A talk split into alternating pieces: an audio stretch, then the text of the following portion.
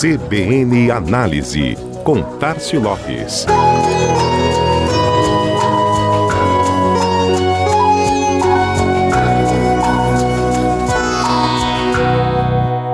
O grande evento esportivo do fim de semana foi a final do maior e mais tradicional torneio de clubes da América do Sul. A Taça Libertadores da América experimentou sua quarta edição adotando o modelo de final única, seguindo a proposta da sua referência europeia, a Liga dos Campeões.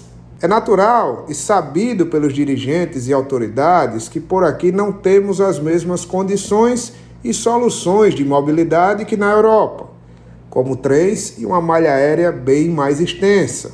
Por isso, as dificuldades de implantação desse modelo passam principalmente pela logística. Até a véspera da final no estádio monumental Isidro Romero Carbo, em Guayaquil, no Equador, apenas 11 mil ingressos, que variavam entre 142 e 245 dólares, haviam sido comercializados. Mas a baixa adesão da torcida não se deu apenas pelos preços, mas pelas dificuldades logísticas que os torcedores de Atlético Paranaense e Flamengo enfrentaram para conseguir voos para o Equador.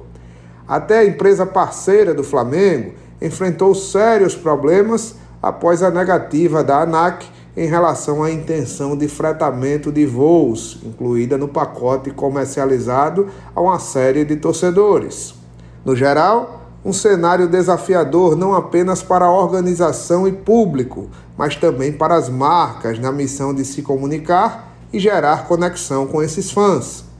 De qualquer forma, os que conseguiram se deslocar até a cidade encontraram uma série de ações dos patrocinadores para envolver a torcida e promover seus produtos. Assim como na final da Copa do Brasil, onde uma casa da competição foi aberta aos torcedores no Jockey Clube do Rio, no Equador, a embaixada dos fãs foi aberta no Palácio de Cristal de Guayaquil na quarta-feira que antecedeu a final.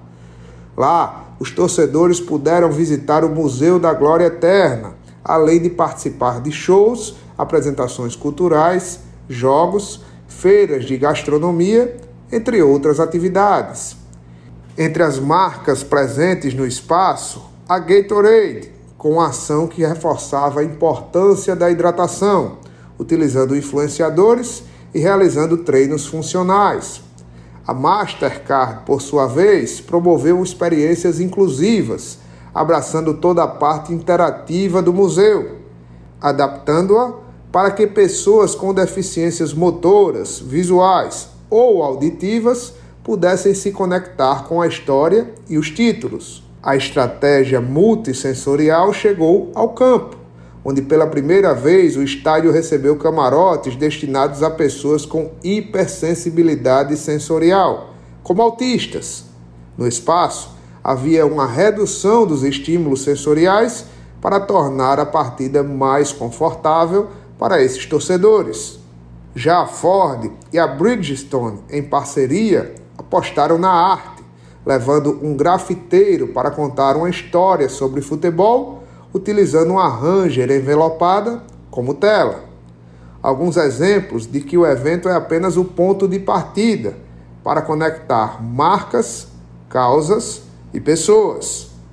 Tempos em que a comunicação precisa abraçar algo para que o consumidor abrace o produto. Este foi mais um CBN Análise. Tárcio Lopes da Chama Publicidade para a CBN Maceió.